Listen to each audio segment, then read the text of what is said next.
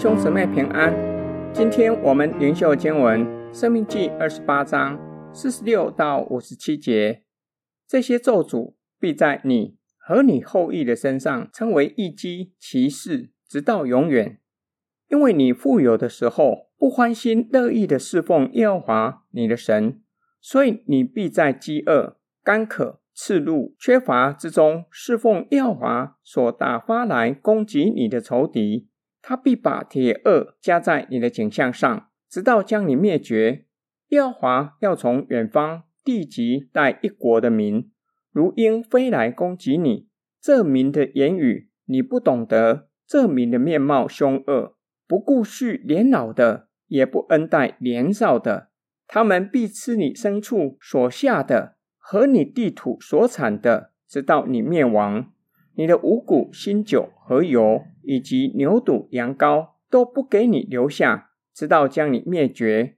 他们必将你困在你各城里，直到你所依靠高大坚固的城墙都被攻塌。他们必将你困在耶和华你神所赐你遍地的各城里。你在仇敌围困窘迫之中，必吃你本身所生的，就是耶和华。你神所赐给你的儿女之肉，你们中间柔弱娇嫩的人，必恶眼看他弟兄和他怀中的妻，并他余剩的儿女，甚至在你受仇敌围困窘迫的城中，他要吃儿女的肉，不肯分一点给他的亲人，因为他一无所剩。你们中间柔弱娇嫩的妇人，是因为娇嫩柔弱，不肯把脚踏地的。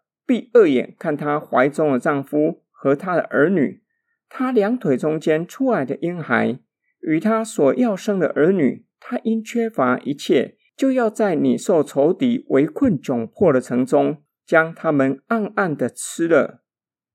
摩西警告以色列人，若不听从上主的话，结局就是受咒诅，直到灭亡。这些咒诅加在他们身上，成为异迹奇事。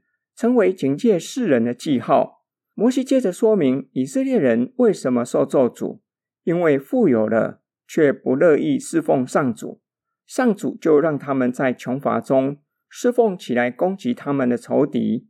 仇敌要将铁轭加在他们的颈项上，直到灭绝。上主必从远方兴起数不认识的国民起来攻击以色列，他们不顾惜年老的和年少的。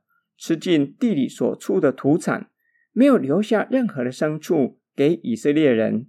以色列人被围困在城里，高大的城墙被攻塌。以色列人被围困在城里，没有任何食物可以吃，沦落到人吃人的惨状。每个人只顾自己生死，不顾弟兄妻儿的死活。这个时候，连柔弱娇嫩的人也变成。以恶眼看待弟兄、妻子、丈夫和儿女，生怕他们来抢儿女的肉。摩西所描述的，如同人间炼狱、活生生的悲惨世界。很不幸的，在摩西之后一千多年，以色列人在亚述和巴比伦攻击之下，成为活生生的人间炼狱。今天经文的默想跟祷告。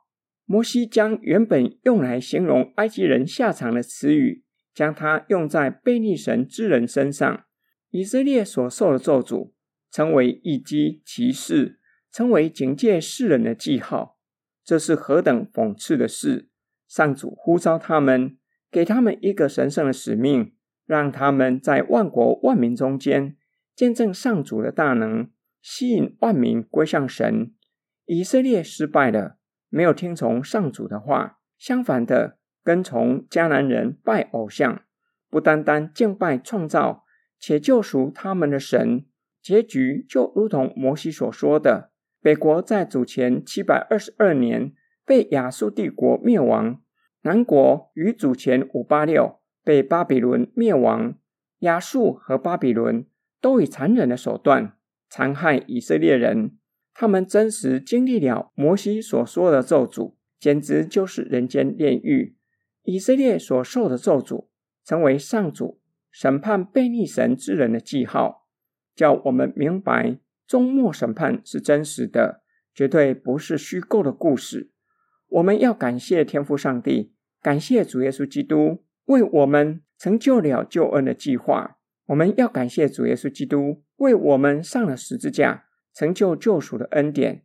感谢圣灵将救恩施行在我们身上，使我们承认主耶稣基督是主，以信心领受永生的恩典，以信靠主的心走成圣的道路，使我们在主耶稣基督再来的时候，可以听到罪得赦免的判决。